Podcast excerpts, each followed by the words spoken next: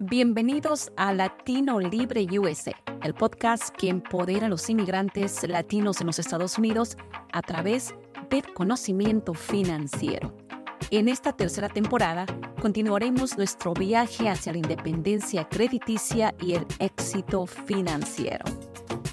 Soy Jessica Legafroki, tu guía en este fascinante mundo del crédito y las finanzas. Cada semana exploraremos estrategias, consejos y entrevistas con diversos ejemplos de vida de nuestros entrevistados. Acompáñanos en este viaje de descubrimiento y aprendizaje. Vamos a convertirnos en latinos libres y financieramente empoderados en los Estados Unidos. Amigos, otra vez en Latino Libre USA, otra vez escuchando la historia de toda la gente que está creando impacto en la comunidad y el día de hoy tengo a Luis Sandoval, que definitivamente tiene tantas cosas que enseñarnos y está ofreciendo y sigue ofreciendo eh, su trabajo a la comunidad. Muy buenas tardes, Luis Enrique Sandoval. Gracias por tomarte el tiempo. Y la primera pregunta que voy a hacer es, ¿quién es Luis Enrique Sandoval? Sí, buenas tardes y buenas tardes a la, a la audiencia que nos, hoy, nos oye hoy. Este, yo soy Luis Sandoval, soy el director ejecutivo de un eh, centro de entrenamiento en California que ah, trata de traer capacitación a los conserjes o janitors y también a los trabajadores de los aeropuertos a través de todo el estado de California. Perfecto. ¿Y cómo nació esa idea? Porque es una... Eh, em, es un tema bien, bien importante, sobre todo por el trabajo que presta nuestra comunidad a nivel nacional. Así es, precisamente, sí, bueno, yo, yo estoy con la organización, tengo 13 años eh, los fundadores de esta organización han tenido un compromiso y un, ah, han sido intencionalmente de pensar sobre cómo pueden traer capacitación, entrenamiento y apoyar a los trabajadores que están trabajando en los edificios, ¿verdad? Los, los janitors o los conserjes. Mi, ah, mi enfoque de la organización ha, ha sido cómo desarrollamos este entrenamiento, cómo desarrollamos clases, programación para ayudar a la experiencia del inmigrante, ¿verdad? Entonces, ¿cómo podemos ayudar a esos trabajadores que están trabajando por muchas veces en las noches, eh, por tiempo del nocturno, eh, para que puedan avanzar en sus carreras, pero también poder estar incluidos en sus comunidades como participantes de la comunidad? ¿Qué quiere decir eso? Clases de inglés, clases de ciudadanía, clases de computación. Al también damos las clases de eh, vocacionales que van a necesitar en su trabajo para poder conducir su trabajo mejor. Claro, en el idioma en español o solamente en inglés. Todas las clases que tomemos, pues, las, las damos, las damos en español, la, gran mayoría. Sí damos clases en inglés, claramente somos un centro de entrenamiento, estamos tratando de ayudar a la comunidad y damos algunas clases en inglés. Con la experiencia que tú tienes, Luis, ¿qué, ¿qué es la sugerencia que tú le das a cada inmigrante que te está escuchando y dices, yo quisiera, pero no? ¿Cuál es el primer paso que la gente tiene que dar? Sobre todo la gente que tiene trabajos con horarios bien difíciles, dos o tres trabajos para pagar sus, sus, sus deudas y sus cuentas y, y, tú sabes que es tan caro acá y sobre todo a la gente se le paga muy poco. ¿Tú qué le dices a ellos? Sí, bueno, mi recomendación es que se, que se conecte con organizaciones y, eh, y no lucrativas que están en la comunidad, que muchas de las organizaciones que están están ahí para ayudarles. Yo sé que usted tiene una audiencia que sintoniza de toda la nación, entonces me imagino de que en diferentes comunidades va a haber organizaciones. Y esas organizaciones que están en, el, eh, que lo que es ese, en, el, en esas comunidades, muchas veces tienen los recursos o saben eh, dónde conectarlos a las personas que vayan a tomar entrenamiento. Esa es mi primera sugerencia. La segunda sería de que no se den por vencidos, ¿verdad? Yo pienso de que cuando uno viene a este país, viene a luchar y viene a, adelante. Entonces, uno tiene que ver cómo puede seguir avanzando, cómo, qué son los recursos en la comunidad y quiénes son las personas en la comunidad que les pueden dar, como dicen, la mano, ¿verdad? En esta situación, eh, los que le dan la mano es esta organización que yo pertenezco a muchas de las comunidades inmigrantes, pero nosotros no somos las únicas. Hay muchas organizaciones a todo el nivel nacional que están tratando de ayudar a la comunidad inmigrante. Ahora, lo que sí les quiero decir es que este, no están, este, nosotros vemos, nosotros los oímos a las comunidades inmigrantes que quieren sobresalir y quieren a, tener un pie adelante, no solamente para ellos, pero también para sus hijos y sus familias. Nosotros hacemos, y muchos de nosotros que trabajamos en este sector de ayudar a las comunidades inmigrantes y latinas. Venimos de padres, eh, de, de, abuelos que vinieron a este país con ese, eh, con ese sueño del sueño americano, ¿verdad? Entonces, muchos de nosotros sabemos esas experiencias de, de tener que balancear entre las responsabilidades, los dos o tres trabajos, a no tener este, recursos y también sabemos que es no tener este estatus legal, ¿verdad?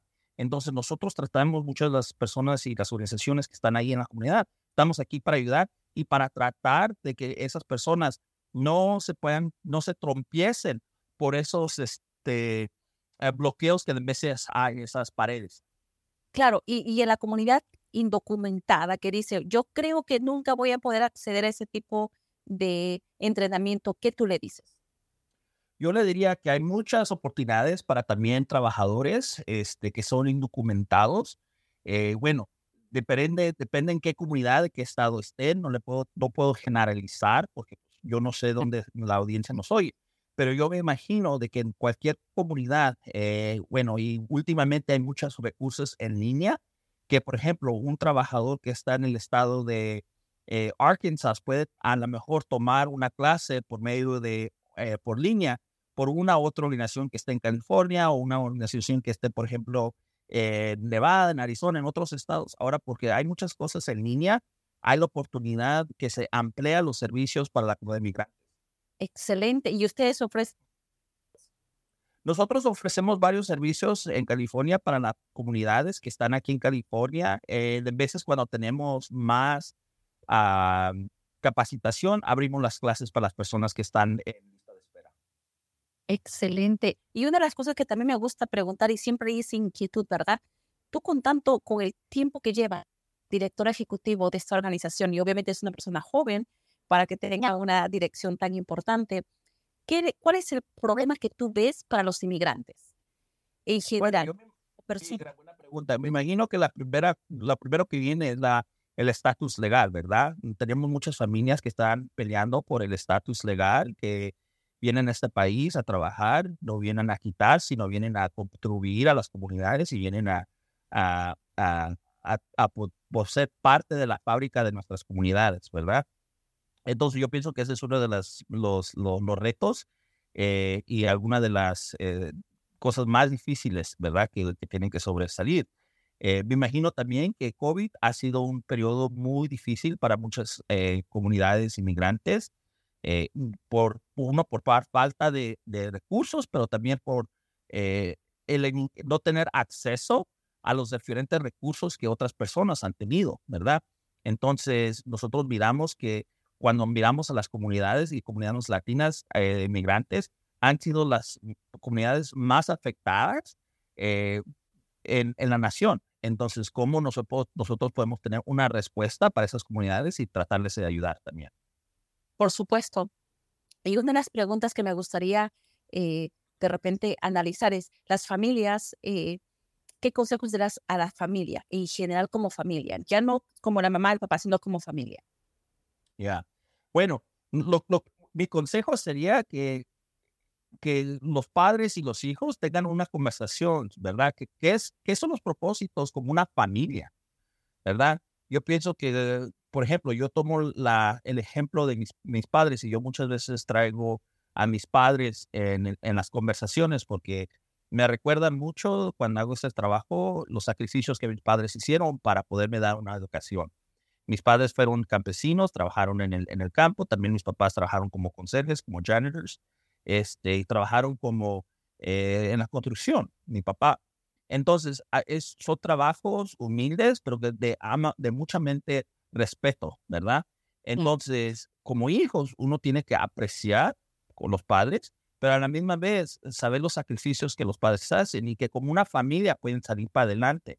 Y así como les digo, para los padres hay recursos, también para los hijos hay recursos. Entonces, ¿cómo podemos como una familia tener acceso a los recursos que hay en la comunidad, verdad? Y tiene que ser, tiene que ser una, es una, una planeación que tienen que hacer como familia, ¿verdad? por ejemplo, si yo soy un padre o una madre, yo puedo, yo puedo tomar algunas clases, los hijos pueden también participar en ciertos programas y como familia nos tenemos que ayudar uno al otro.